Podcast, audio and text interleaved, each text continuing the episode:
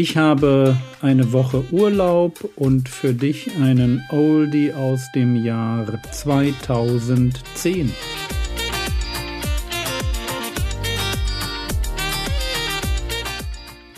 Theologie, die dich im Glauben wachsen lässt, nachfolge praktisch dein geistlicher Impuls für den Tag. Mein Name ist Jürgen Fischer und diese Woche geht es um Ausdauer im Christsein.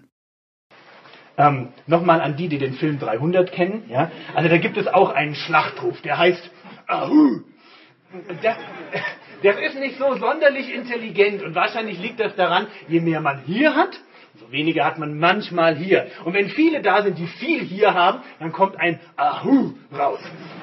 Paulus hatte nicht so viel hier, aber er hatte viel hier und deswegen heißt sein Schlachtruf, 2. Korinther Kapitel 4, sein Schlachtruf heißt Deshalb ermatten wir nicht.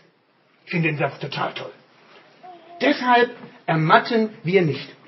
Wisst ihr, es gibt so viele Gründe, im Lauf seines geistlichen Lebens aufzugeben. Das werden die Jungen hier unter uns noch nicht so verstehen. Ja, ihr findet das jetzt vielleicht lustig. Die Älteren, die hier sitzen, die 10, 20, 30, 40, 50 Jahre Gemeindeerfahrung hinter sich haben, wissen, dass Paulus recht hat. Und der Schlachtruf muss lauten, wir ermatten nicht. Weil es gibt so viel an Enttäuschung, gerade von Menschen, in die ich viel investiert habe. Es gibt so viel an Problemen, auch in Gemeinden. Es gibt so viel an innerer Unruhe, an emotionaler Unausgeglichenheit. Es gibt so viel an körperlichen, gesellschaftlichen Problemen, in die ich hineingestellt bin, dass es ganz leicht wäre, in einem ganz normalen Christenleben ein paar Mal zu sagen, wisst ihr was, ihr könnt mich alle mal, ich will nicht mehr, ich gebe auf. Ich bin jetzt 20 Jahre Christ und ich habe diesen Punkt bestimmt schon dreimal hinter mir. Wo ich dachte, wäre es nicht viel angenehmer, so, so ein Standard-Christenleben, weißt du, so dieses Job. Am Sonntag bin ich in der Gemeinde, damit keiner meckert, arbeite ich auch irgendwo noch mit. Wir machen ein bisschen stille Zeit, mein Gewissen auch beruhigt. Und ansonsten könnt ihr mich alle mal. Ich will meine Ruhe haben. Ja, klingel nicht bei mir, wenn du ein Problem hast. Lass mich einfach mein Leben leben. Das ist so eine Versuchung. Das ist vielleicht die größte Versuchung, in der ein Christ steht. Und Paulus sagt, nee, da gehe ich nicht mit. Wir ermatten nicht. Und zwar aus diesen zwei Gründen. Erstens, egal was kommt, wir haben zum Thema Auferstehung einen Prototypen, Jesus, und wir werden genau das Gleiche durchmachen. Und zweitens, unser Dienst macht Sinn. Und ich glaube, das ist der Grund, warum viele von den Mitarbeitern, die hier beim OBS dabei sind, ihren Dienst machen. Weil du am Ende nach fünf, sechs Tagen in der kleinen Gruppe sitzt und die Zeugnisse hörst. Und mit schöner Regelmäßigkeit Leute was Positives sagen im Sinne von, bah, als ich herkommen wollte, da hatte ich gar keine so richtige Lust oder ich war ein bisschen niedergeschlagen oder es ging mir eigentlich geistlich gar nicht so top. Und jetzt nach der Woche, toll. Es geht mir einfach wieder gut. Ich habe ich hab Schwung aufgenommen. Ich habe mir Vorsätze gesetzt. Ich, ich weiß wieder, dass es sich lohnt, für Gott zu leben.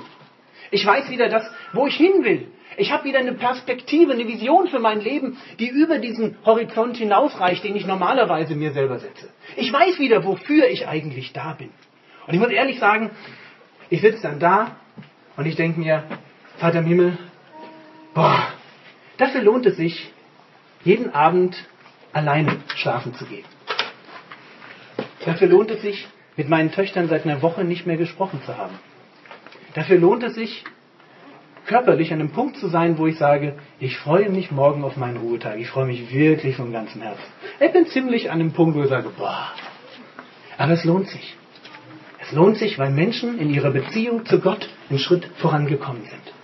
Darum, deshalb ermatten wir nicht. Vers 16, sondern wenn auch unser äußerer Mensch aufgerieben wird, so wird doch der innere Tag für Tag erneuert. Der innere Mensch, das ist der Teil von uns, der seine Wurzeln in Gott hat, der nicht aufgerieben werden kann, weil Gott dafür sorgt, dass er von Tag zu Tag erneuert wird, stärker wird. Vers 17. Denn, und was jetzt kommt, erklärt, wie das sein kann, dass dieser Prozess der Zerstörung, dass mein äußerer Mensch, mein Leib, aufgerieben wird. Und wer nicht weiß, was ich damit meine, ganz einfach. Zähl die Anzahl deiner Zähne, die du hast. Und überleg mal, wie das früher war. Das wird weniger, ja. Es ist irgendwie, also ich habe da hinten gerade wieder einen weniger, ja.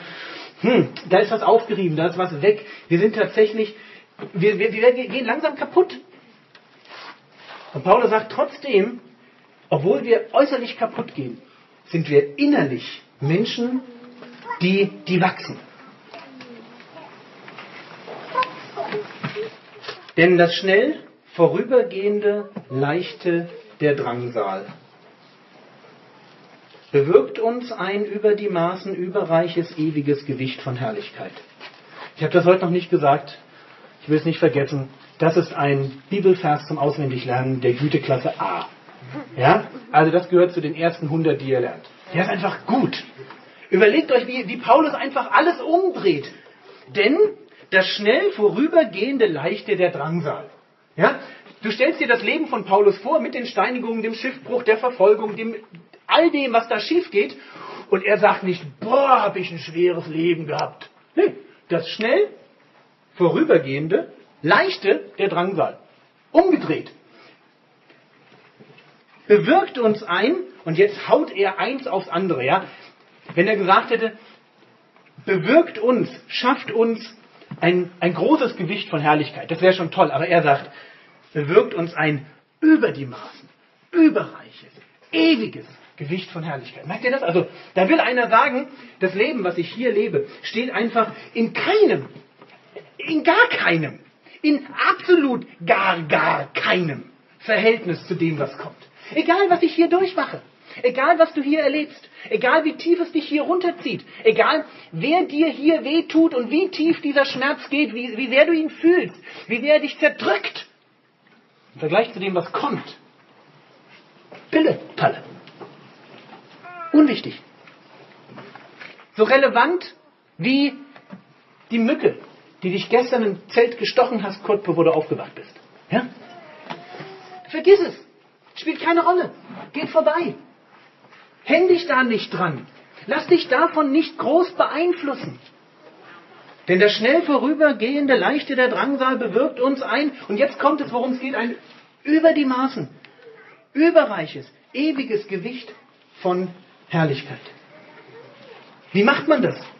Naja, wie schwer, da wir nicht das Sichtbare anschauen.